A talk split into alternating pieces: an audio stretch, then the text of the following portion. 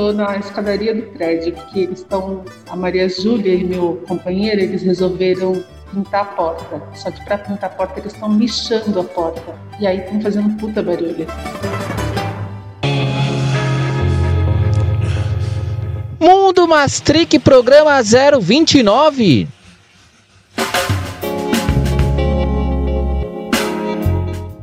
Olá, pessoas, viajantes do mundo Mastric, beleza por aí? Esse aqui é o programa 29, o 29 episódio desse podcast que é um pouco de tudo e muito de nada. E dando continuidade aqui aos nossos lançamentos aqui, né, do projeto Transit do querido Felipe Benninger, hoje uma entrevista muito bacana com a Jo Pereira, ela que falou sobre cicloativismo, sobre choque cultural, sobre movimento negro, sobre, enfim, tanta coisa interessante, cara, que só escutando mesmo é que vocês vão ter ideia de como tá da hora esse papo, não só esse, como todos os outros transites que o Felipe Berninger já lançou aqui. E bom, e se você gosta muito desse podcast, se você está gostando do projeto Transit, né?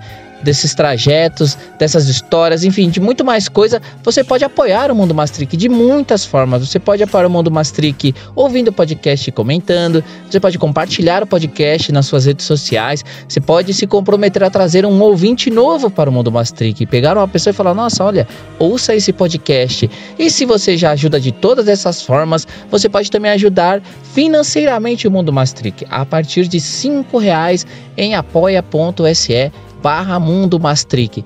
Toda ajuda é bem-vinda, toda ajuda é uma ajuda muito boa, beleza? Só avisando vocês aí, né, quem tá me perguntando, Acho que na semana que vem ou na outra, não sei, talvez uma ou duas semanas, depende do que tiver o meu minha organização aí de tempo. Eu volto a lançar episódio eu mesmo conversando com algumas pessoas ou eu mesmo sozinho, ainda não sei, tô avaliando aí. Porque muita gente também perguntaram: "Nossa, Davi, mas você não vai mais lançar episódio de você entrevistando, nem você falando, pegando seus temas aí destrinchando". Eu vou fazer e talvez seja na semana que vem ou na outra, enfim, mas vai voltar, tá bom? Tem, ainda tem muitos trajetos aí, né, dentro do projeto Transit para ser lançado, mas eu quero voltar já a fazer alguns episódios comigo aí, né? Aproveitar que ainda tem algum tempo livre né, antes das férias acabar, se bem que os episódios já vão sair, já vai ter voltado o meu trabalho, então, enfim, estou lascado. Mas vamos ouvir agora a entrevista com o João Pereira aí e a gente se fala, beleza? Falou!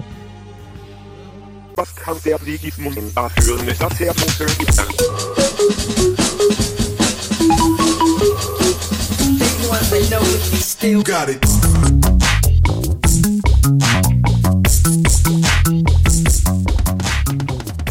Onde veio a Jo Pereira? Quem é a Jo Pereira? Porque assim, a gente está conversando sobre trajetória, certo? Qual é o seu passado?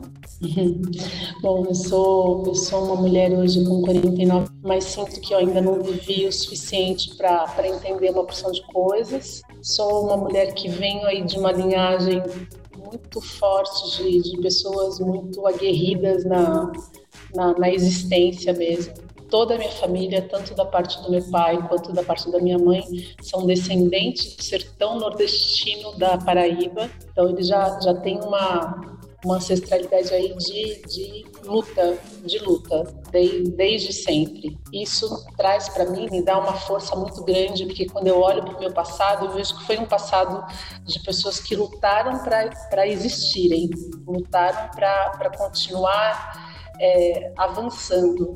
Tudo que fizeram foi para que as, as gerações seguintes também avançassem. Então eu sou eu sou essa pessoa com essa ancestralidade de luta e, e de, de progresso, de progressão.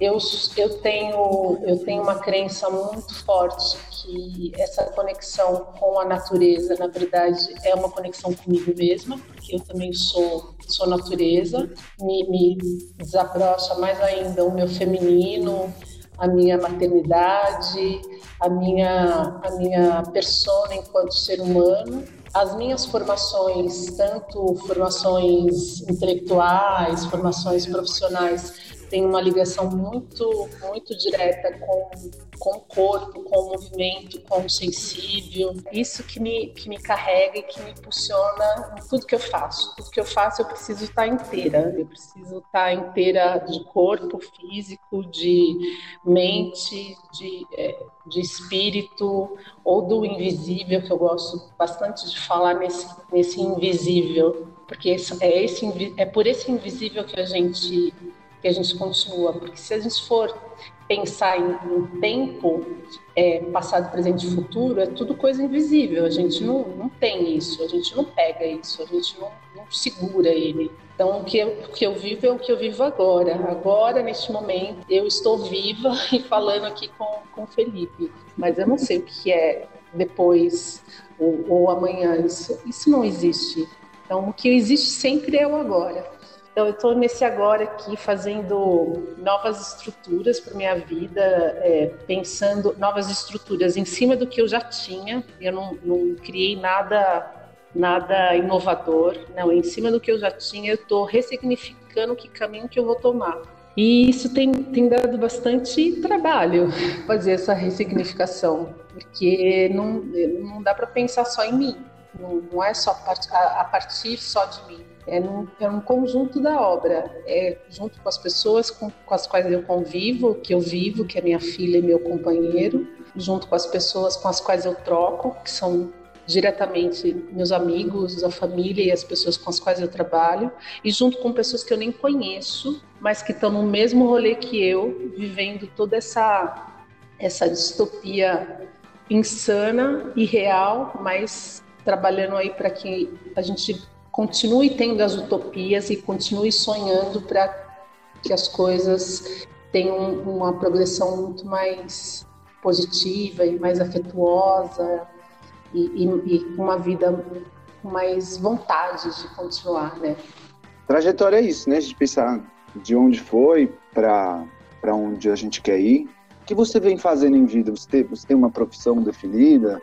Você tem multifunções? Como é? Você tem uma formação acadêmica? Conta do seu de Pereira. Eu tenho formação em educação física, foi a minha primeira graduação.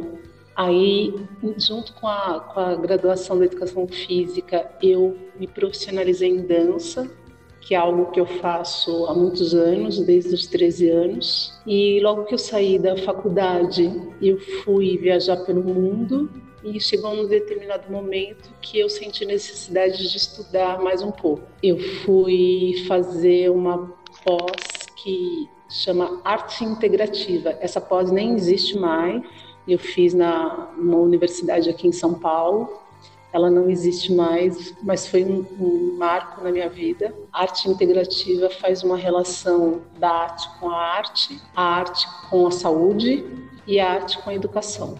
E isso são coisas que me, me, somam aí em tudo que eu faço. Então, junto com a educação física, eu sempre trabalho a arte da dança, sempre. Há 20 anos eu atuo com pessoas, eu trabalho com pessoas que têm deficiências.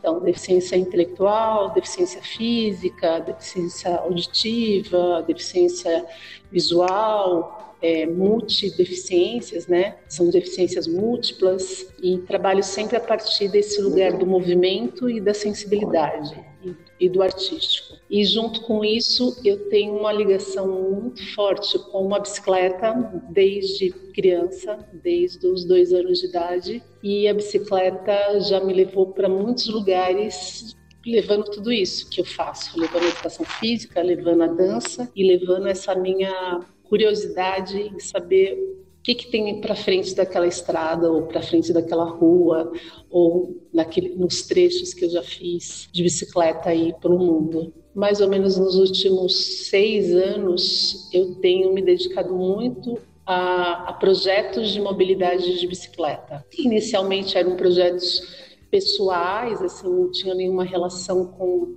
com instituição.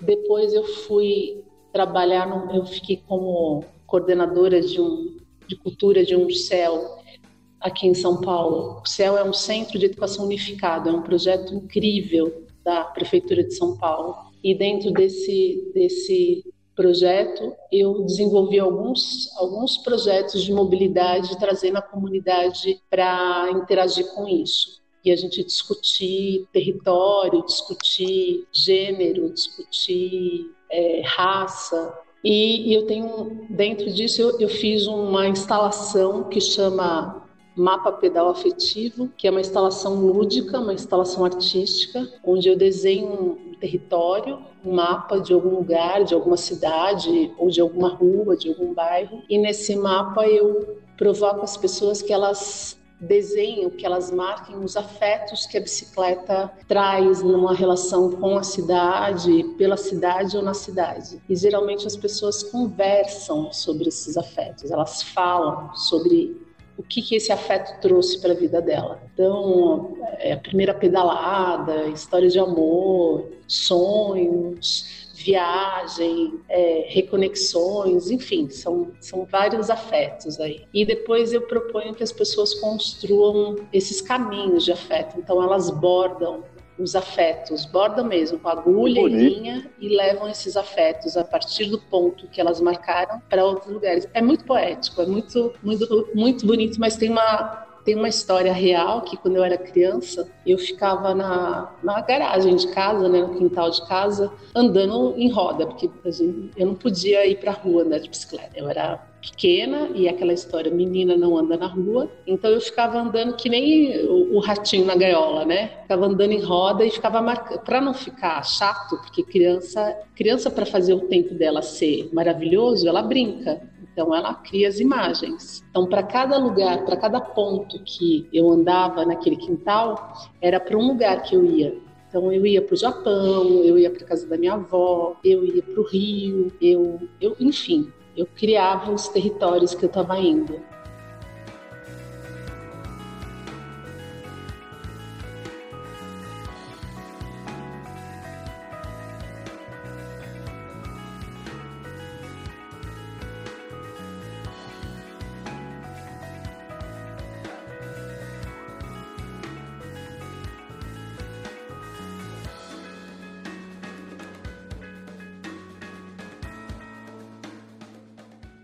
Você estava falando do seu, do, desse projeto de mapa afetivo e das suas profissionalidades, ciclocidade. Uhum. Um afeto, um ativismo ou um profissional para você? Hoje é tudo junto. Hoje está uma mistura de coisas. Porque eu não consigo fazer nada que eu não tenha afeto. Se não tiver um, um, um sentimento de realmente pertencimento. Nem sai de casa. nem participo, eu nem, nem gasto nem, meu tempo. Nem estico nem saio de casa, nem atendo o telefone. Hum. Nada. Ixi, nada. Fico na minha. Se não for para ser um ganho de ambas as partes, né? Eu, eu vejo o ativismo nesse lugar, um ganho para ambas as partes, é um ganho de crescimento para mim, quanto ser humano, mas um ganho, um ganho de crescimento também para o social, porque é uma troca pelo todo. Uma pessoa, eu não sou uma pessoa rica, eu sou uma pessoa que trabalha para ter. Você nasceu na periferia? De, de um, nasci na periferia, nasci na Vila Santa é Catarina, zona sul zona, é a zona sul? sul aqui de São Paulo. É a zona sul da zona, a zona sul perto da Entendi. perto Já do aeroporto de Congonhas. É isso. Mas tem uma coisa que a Tainá de Paula diz, a Tainá de Paula é uma arquiteta urbanista carioca, e eu tenho, eu tenho replicado muito essa fala dela na verdade, a periferia é a centralidade, né? Então, quando a gente fala que você mora numa periferia, a periferia hoje não é mais a borda da cidade. A periferia é o, é o centro de uma sociedade, né? É o centro de uma cidade, é a centralidade de uma sociedade. Então, por mais que onde eu morava não fosse tão longe da, do centro expandido, toda a condição, condição de vida nesse lugar foi sempre muito muito difícil. Então, e aí por não ser uma, uma pessoa que, que tem um tempo livre para entregar sem precisar pensar no dinheiro que eu vou ganhar ou não vou ganhar, então para mim também tem que ter trocas. Então hoje dentro do, do que eu faço, do meu ativismo, também tem a parte que eu parte desse tempo do ativismo também tem que vir remunerado, porque eu não consigo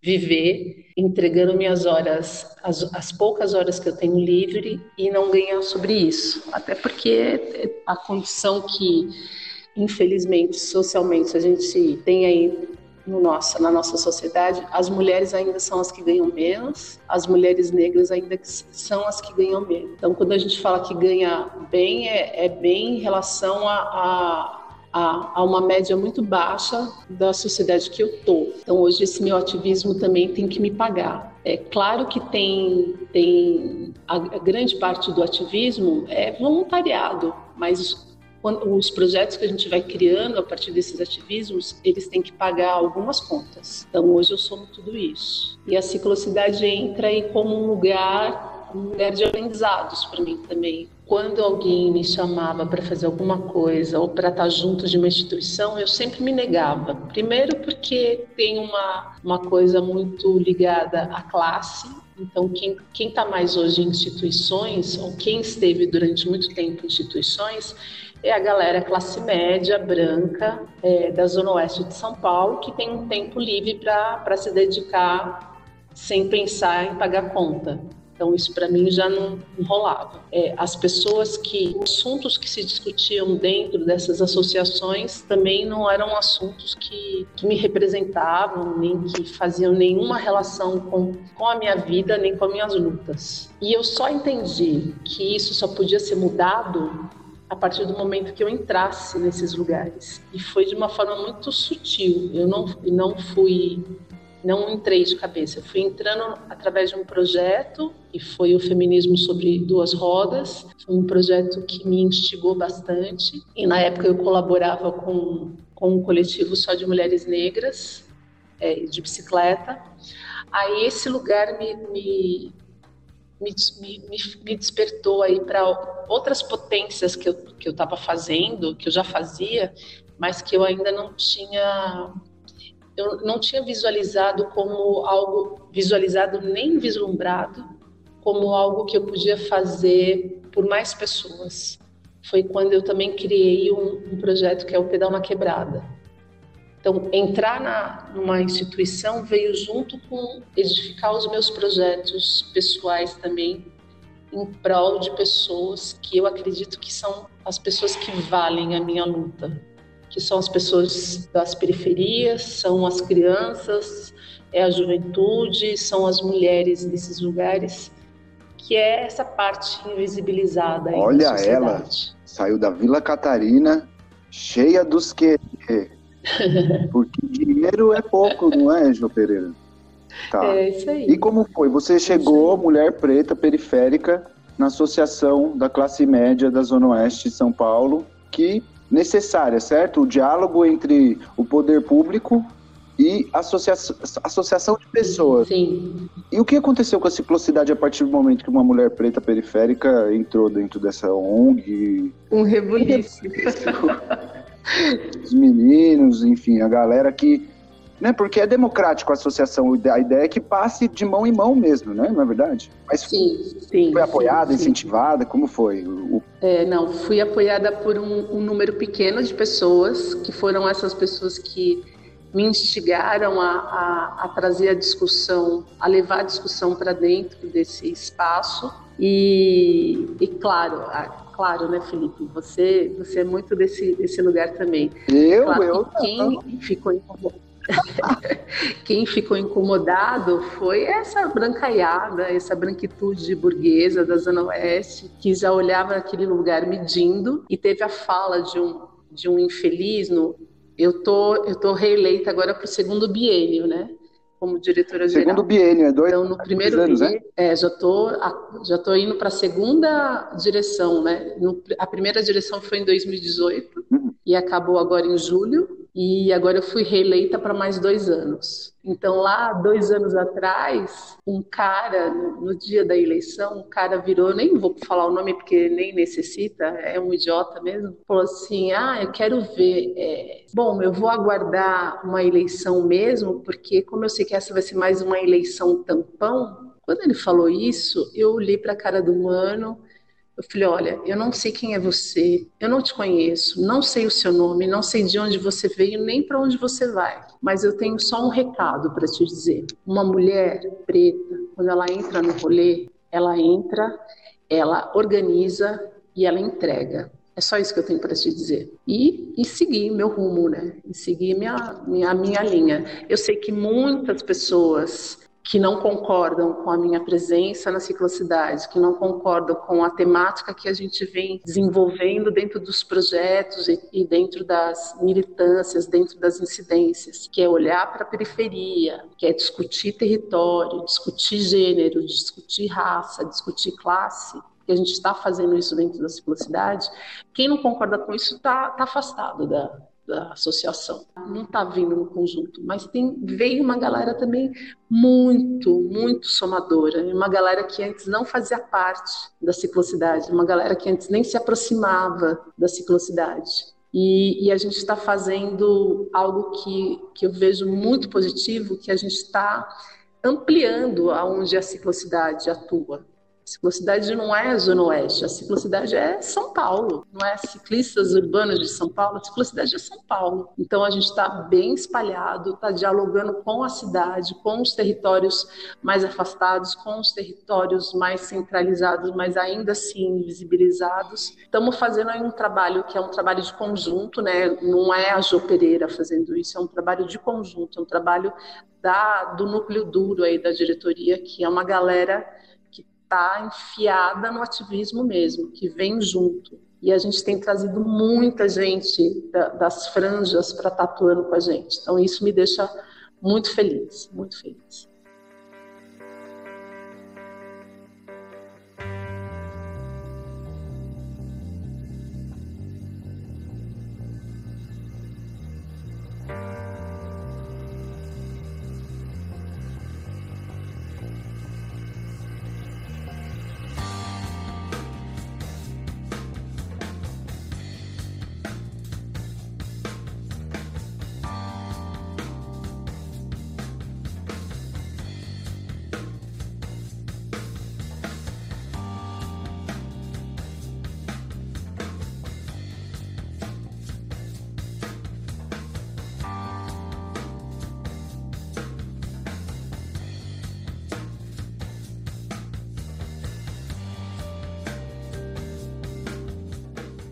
Papo é bom, o tempo voa.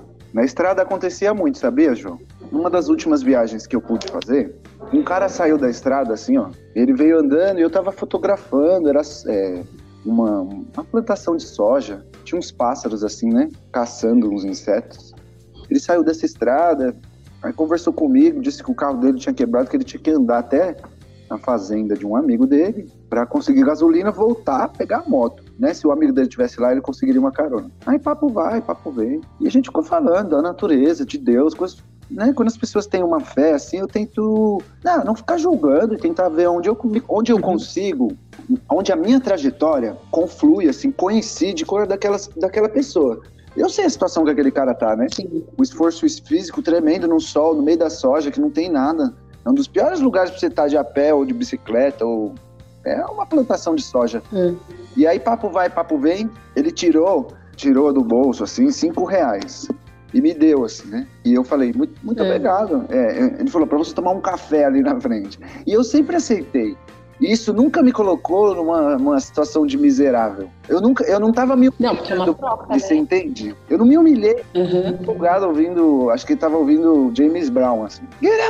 Uhul! Tipo, no meio do nada, esse cara com uma bicicleta cantando. É, é, é, é muito louco, assim. Eu também venho desse lugar onde a dor e o sofrimento tá muito próximo é muito próximo. A partir do momento que eu decidi sair da grade do condomínio, porque apesar de ser periférico, eu sou dessa classe média que se esconde dentro das grades, né? Então é uma prisão, né? Sim. Eles falam sobre estar aprisionado, e a gente qual que é o ideal de, de terceira idade para as pessoas? A maioria das famílias, quando assim que a pessoa aposenta, os filhos, se tiver bem de grana, vão lá e dar uma televisão do tamanho de um espelho gigante, um sofá mais confortável, é dois chihuahuas, tá ligado? Um K9 e câmera de vigilância. É o que é isso? Eu, vou passar o microfone para você já já, porque a trajetória aqui é sua. Mas eu estou usando passagens da viagem e as pessoas que eu conheci para também tentar entender a minha trajetória, né? que é um, uma conversa, né? um diálogo. Eu estava em Belém do Pará com um amigo e a gente estava andando pela calçada. Eu lembrei disso também porque ontem aconteceu um negócio parecido. E o cara do condomínio tinha um Rottweiler espumando raiva, assim, fumando mesmo. É. Só que sob controle. Aí ele veio e falou assim: ah, se afasta aqui porque ele é nervoso. Aí eu e o brother falando: como assim? A gente tá na calçada, né? Você que segura aí o, o, esse munhá louco aí, meu. Só que isso para mim é marcante sobre essa militarização do ambiente privado. E com lutas que só podiam ser feitas mesmo, a ciclocidade só poderia ter sido feita com as pessoas com tempo livre. Para quem acredita nessas coisas, você tem que criar tempo livre. E a maioria das pessoas foram cuidar dos seus próprios assuntos, mesmo quem não é escroto igual essa pessoa que você citou aí mais cedo, né? Como é seu traje trajetória Sim. da sua família nordestina? Conta mais como é ser, você é paulistana, né? Mas filha de imigrantes. É, é eu sou paulistana, filha de imigrantes sertão da, da Paraíba. Bom, a minha mãe era, era paupérrima e meu pai era menos paupérrimo, porque onde meu pai morava eles tinham água, água e e frutas e, e, e, muitas plantas, muitas árvores frutíferas e tinham plantação, tinham bicho e tinha um açude. A minha mãe já não, minha mãe não, não tinha água eles tinham que andar muitos quilômetros para pegar água, eles não tinham banheiro, eles não tinham, eles não tinham camas, porque eles dormiam em redes, a casa deles era de pau a pique, muito pobre, uma pessoa muito, muito pobre. E viviam do que eles plantavam, então eles viviam da, daquilo que eles falam da, da plantação de subsistência. Aí se juntou essas duas pessoas que foram prometidas um para o outro. Meus avós prometeram minha mãe para os avós, para os pais do meu pai. E eles se casaram sem nunca ter namorado, nunca tinham se, nunca tinham se curtido, se visto, namorado, pegado na mão, beijado, enfim, nada. Cinco anos depois, e eu sou a primeira filha dessa, dessa junção eu sou a primeira de quatro filhos que eles tiveram. Então eles têm uma. Até hoje, meus pais são vivos, minha mãe tem 72 anos e meu pai tem 75. São duas pessoas muito queridas, muito agregadoras. As pessoas amam ficar na casa dos meus pais, amam ir para casa dos meus pais, amam bater papo com eles. Meu pai trabalha até hoje, ele tem um bar, mercearia no interior de São Paulo. E são pessoas que eu, eu nunca senti é, que eles tinham raiva ou trauma, alguma coisa assim por ter sido muito pobres. Eles tinham uma, uma, uma coisa muito de divisão. Eles são eles dividem o que eles têm e eles agregam as pessoas. Isso, para mim, são valores que, que reverberam bastante em mim e que tem toda uma, uma relação de, a, da minha relação com, com as outras pessoas e com a sociedade, com o universo também. Então, acho que essa, esses aprendizados que a gente traz dessas, desses nossos ancestrais mais próximos são aprendizados de, de, de valoração mesmo, muito maior que se eu tivesse, se eu viesse de uma família rica, milionária e não me passasse valores como respeito ao outro, compartilhar com o outro, ajudar a outra pessoa quando a outra pessoa precisa, mas também saber dizer não, porque é necessário. A gente não pode dizer só sim na vida, porque senão a gente vira um capacho do outro. Então são aprendizados que me me fortalecem bastante e eu sei que cada dia mais eu penso nisso e, e, e dou muito valor a isso e são valores que eu também passo para para minha filha e quando eu estou trabalhando com os meus alunos eu também passo isso. É isso, Felipe. Ah, legal. Agora a sua voz está boa, a gente desabafou, a gente conversou sobre várias coisas interessantes. Eu quero saber, quem é a Jo Pereira? A Jo Pereira é uma mulher negra, mãe, profissional, idealista, idealizadora, feminista, feminista negra, cicloativista, ativista de direito humano, eu sou briguenta pra caramba quando precisa brigar e sou afetuosa demais quando precisa distribuir, trocar amor. Eu sou muito amiga, mas eu sou uma pessoa também que se pisou na bola comigo, eu não. Pisou na bola, pum, pá, Ai, pá, pá. Pisou na bola, tchau. Ei. Segue em frente, porque eu não tenho mais o que trocar com você. Pode crer. E eu sou isso. Eu, sou, eu gosto muito de trabalhar, muito, muito. Eu tenho que me policiar, porque se deixar eu trabalho mais tempo de qualquer outra coisa. Adoro viajar, adoro, adoro. Você já adoro. viajou de bicicleta? Não, nunca fiz nenhuma cicloviagem. Eu já fui, eu já fiz muito treino, né? É, de bicicleta, assim, em lugares é, montanha, essas coisas, que eu fui corredora de aventura. Corri umas duas provas de corrida de aventura. Olha aí descobri que eu tava zoando com a, com a natureza e nunca mais fiz isso. Não, falei, não, isso é roubada. Isso é coisa de playboy que acha que tá, tá fazendo o melhor para a natureza, tá fazendo o melhor porra nenhuma. Não, eu tenho muita vontade de, de fazer uma, uma cicloviagem. E eu tô combinando com a minha filha, né? Daqui a uns. Eu falei para ela que daqui a uns 5 anos, ela tá com 11 agora, eu quero fazer uma, uma viajona assim com ela. Pra onde? De bike. E ela é super ah, eu quero conhecer o Brasil de bike. Eu, eu, conheço muitos estados do Brasil. Eu conheço bem São Paulo, eu conheço é, bem Minas Gerais, eu conheço bem a Bahia, aí conheço é, Paraíba, Pernambuco, Rio Grande do Norte, conheço Santa Catarina, Paraná, mas não conheço o restante do Brasil. Não conheço Piauí, Belém do Pará, Maranhão, Amazonas, Acre, Rondônia, Roraima, não conheço o resto tem muita coisa para conhecer. Aí eu quero fazer esse rolê aqui e depois descer para América do Sul, descer aqui para o Uruguai, descer para Argentina, para o Chile e visitar uma uma galera depois no Peru, na Bolívia, subindo. Ah, eu quero fazer por aqui. América Latina, depois fora. Fora eu já eu já morei na Ásia e morei na Europa. Então, eu já morei no Japão, eu já visitei o Seul, fiquei um tempo em Seul. Seul? Eu já morei na Bélgica. Vamos falar Seul. sobre Seul, calma. Fiquei em Seul, como assim? Da Vila Catarina para Seul. Ah, pois é. Eu fui eu fiz uma, uma, um teste para um, um teste de dança numa companhia que era para fazer show brasileiro. Aquele show que tinha dança, danças afro-brasileiras, samba, é isso, show, show de música brasileira, dançando. E, e aí essa era essa companhia ia passar por Seul e o Japão. Isso foi em 95. Foi a minha primeira viagem internacional. Uau. A gente ficou uma semana e meia em Seul e depois fiquei quase quatro meses no Japão, numa cidade chamada Tokushige, é onde a cidade mais próxima grande era Nagoya, que tem três grandes cidades, né? Tóquio, Nagoya e Osaka. E aí trabalhei em Nagoya, em Osaka, em Nuyama, Tokushige, fui conhecer o litoral do Japão, que é em Okinawa. Okinawa.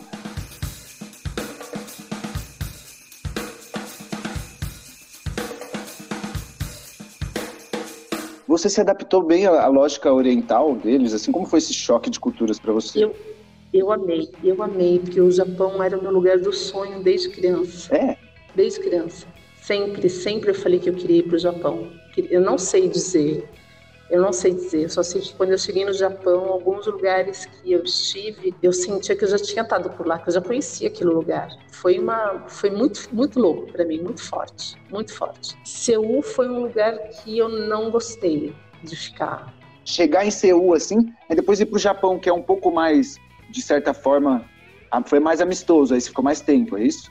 Nossa, nossa, o Japão foi incrível. Você fala japonês? Primeiro assim que eu tava chegando não, é o Akaranai. O Akaranai, não sei falar. Nihongo Akaranai, eu não entendo nada. Nihongo Akaranai. Aí é bom. Melhor. Não entendo nada. Mas eu cheguei a estudar um pouco de japonês antes de ir para lá. E aí, quando você. Língua é isso, né? Se você está falando, você está com ela ativa na cabeça. Agora, se você não fala, aí ela vai apagando. E no Japão o que foi interessante é porque eu cheguei lá como artista, né? E como artista eles se tratavam assim muito bem, muito bem, muito bem, muito. Fui muito bem tratada em todos os lugares. Eu tenho duas. Eu trabalhei desculpa, no desculpa. Eu tenho duas Oi. histórias boas Imagina. que eu não posso esquecer de contar sobre esse tema que a gente conversando. Eu tive no Maranhão e fiquei na casa de um, um hostel assim, e o cara era tradutor e professor. E aí ele foi contratado como tradutor para levar os turistas japoneses dentro dos lençóis maranhenses. E aí, como tradutor, é. ele tá no guia para caramba, porque a vida dele depende do guia. Agora, o tradutor, eles tratavam como se fosse um celular, assim, ele falou, né? Aí no meio da viagem, ele falou assim: ele é sensei, ele é professor de português e tal, né? Aí ele traduziu isso, aí eles. Oh, dona! Oh! Aí começaram a tratar ele muito, muito bem. E aí depois que ele foi. Que né, um professor tem uma importância social errada. Se não tem, é. São muito diretos, assim, não é questão de desrespeito. É uma outra coisa mental, né? Assim, então, assim, e a outra que é muito boa nesse mesmo lugar que esse professor, acho que é Rosca do Professor, inclusive, o lugar lá em Barreirinhas e tal. no Lençóis Maranhenses, que ele, é, ele falou assim, que numa outra oportunidade eles atolaram com os japoneses. É. Os japoneses ficaram apreensivos, né? atoleiro no meio do deserto. Aí eles ficaram assim, apreensivo, apreensivo, e o cara pisando, vram, vram, vram, pisando fundo na, na, na, na, picape, aí conseguiu sair, né, da 4x4 e tal, com eles dentro, todo mundo se segurando, aí eles gritaram todos juntos, Toyota! Muito bom. Nacionalismo industrial, né? Eles são ensinados a isso, assim. É, é um orgulho. Não, eles são eles são. Eu fiz estágio numa escola lá. Eu, eu pedi para uma das condições quando eu viajei, eu falei, ah, eu quero conhecer uma escola. É, daí o, o, cara que contratou falou: oh, você pode até ir conhecer e fazer o estágio, mas você não pode falar com as crianças, você não pode, você não pode dar aula, você não pode fazer nada. Você pode só observar. E eu fui. Eu fiquei, eu fiquei um mês fazendo isso. As crianças menores cuidavam das menores ainda. Então, sei lá, eram crianças de 5 anos e crianças de 3 anos. As de 5 anos colocavam as de 3 anos na, na fila, na ordem da fila. E eles faziam a educação física com, a, com rádio, não tinha um professor dando aula. Era, é, tanto que eles dão o nome de rádio Tissubo. Então, na rádio eles falavam, ah, afasta as pernas, levanta os braços, vira para a direita, vira, enfim, iam dando as, as diretivas do exercício. Fala, gente, são crianças, mas são criança, criança organizada desse jeito. Aí os pequenininhos, quando os pequenininhos saíam, iam lá, esses pouquinho maiores, de 5, 6 anos, pegavam os pequenos, voltavam eles para o lugar e diziam o que eles tinham que fazer. Então, eles têm uma disciplina trabalhada desde muito pequeno, mas é uma disciplina muito militarizada, né? É muito marcial, né? Marcial. Mas por outro lado tem isso, eles são muito educados, muito focados. Eu achei desrespeitosos com as mulheres deles, muito. Eu achei eles muito machistas, muito desrespeitosos com as mulheres os casais entre eles, principalmente os mais velhos. A juventude eu achei maluquérrima. Nossa, foi sensacional conhecer aquela. Naquele momento eu tinha 24 anos então, era uma gente maluca, os karaokês, é, as meninas que se vestiam parecendo uma boneca, uma, literalmente uma boneca, mas pareciam que é, elas eram bonecas. E uma coisa que eu descobri lá é que é, a, a, valorização era de uma pele muito branca, muito, muito. Quanto mais branca a pele, mais valor social você tem. E aí eu achei bem louco isso. Você né? era uma extra... Gente, mas por que isso? É, eu e, e todo mundo que estava comigo. Porque, né? Mas a negritude é diferente. Agora, por exemplo, se eles são as pessoas de Okinawa, os japoneses de Okinawa são todos bronzeados, as mulheres, os homens, porque é uma região de praia e as pessoas vivem no sol. Para a juventude da isso há, há 25 isso continua igual, mas para a juventude que morava na cidade, em Nagoya, em Osaka, em Tóquio, essa galera da praia era uma galera que era, era menos valorizada socialmente, porque eles tinham a pele bronzeada, e a pele bronzeada lembra os camponeses, os trabalhadores da agricultura. E eles, né, como urbanoides, eles é, queriam ser o mais high-tech possível, né? Ah, mas é uma juventude bem maluca, bem, bem interessante. Um país incrível, eu adorei. Eu adorei do horário, a disciplina. O que eu não gostei foi do machismo, eles são extremamente machistas. Quando chegava, quando dava seis horas da tarde, se você pegava os trens, os homens estavam, a maior parte todos bêbados, saíam, saíam do trabalho, iam para o boteco, que não é o boteco, são os karaokês, enchiam a cara e voltava tudo bêbado dentro do trem. E as mulheres parecendo uma estátua de cera, né? Dura, assim. Então você vê que é, disciplinas demais também deixam as pessoas eu fiquei numa malucas. Comunidade. Uma hora elas precisam Eu fiquei numa comunidade, isso. a gente está acabando. Tá faltando poucos minutos aqui para a gente acabar uhum. nosso encontro. Eu vou contar essa história que tem a ver com isso aí que você está falando. Eu fiquei numa comunidade de japoneses, bem no jogo do, um dos jogos da Copa, no interior de São Paulo, em, Mira, em Mirassol. Foi muito incrível uma experiência maravilhosa. Os turistas japoneses acabam a viagem da América Latina lá, porque é uma das poucas comunidades é isso, é quase feudal assim, a agricultura assim, entendeu? Lógico que eles são super bem inseridos e, enfim. É a comunidade Yuba. E uma das turistas hum. falou assim para mim, ela tava bêbada um dia que teve uma festa, era Copa e tal, né? Teve um dia de bebedeira lá de saque. Ela tava bêbada e ela confessou isso. Ela falou assim: é muito duro, é, trabalha muito. Em inglês, assim, em inglês, assim, bêbado, que os dois, né? Eu também não falo muito bem, assim, o que é. eu consegui entender é isso, né? Que, assim, um trabalho muito duro, cultura do trabalho muito dura de aguentar, um machismo muito grande, assim, né? Mas ainda ela falou assim, mas não fala para ninguém assim, que eu falei isso para você, assim, senão vai pegar mal. E de fato, ela estava de uhum, turista é. ali, eles moram uns meses lá, é muito interessante. Para acabar, eu queria que você sugerisse, em uma frase de dois minutos, um conselho, um registro, para onde vamos, entendeu? Mas direcionado para a própria Jo Pereira, daqui um longo período, quando você ouvir de novo essa entrevista aqui, você fala aí com a Jo Pereira daqui 10 anos. O que, que você acha que onde a Jo Pereira quer estar daqui 10 anos? Ah, a Jo Pereira quer estar tá com muito mais conhecimento do que eu tenho agora, muito mais conhecimento de como fazer interconexões com pessoas que realmente valham a pena, muito mais conhecimentos para a gente poder salvar o que nos resta, porque o que a gente salva são as pessoas, não a terra, porque a terra, a gente pode acabar e a terra vai ficar, ela se renova de novo. A gente não se renova dentro disso. Então, que a gente tenha inteligência suficiente para entender que a nossa passagem, que ela seja uma passagem da melhor forma possível de contribuição. Foi um prazer conversar com você, Ju Pereira. Bola cheia, foi muito bom. Adorei mesmo, tá bom? Eba, então su sucesso aí no, no, seu podcast e logo a gente te convida para fazer um, um olhar sobre mobilidade lá no, lá com a gente. É isso, conversei com a Jo Pereira aqui na escadaria do prédio do mundo, da espaçonave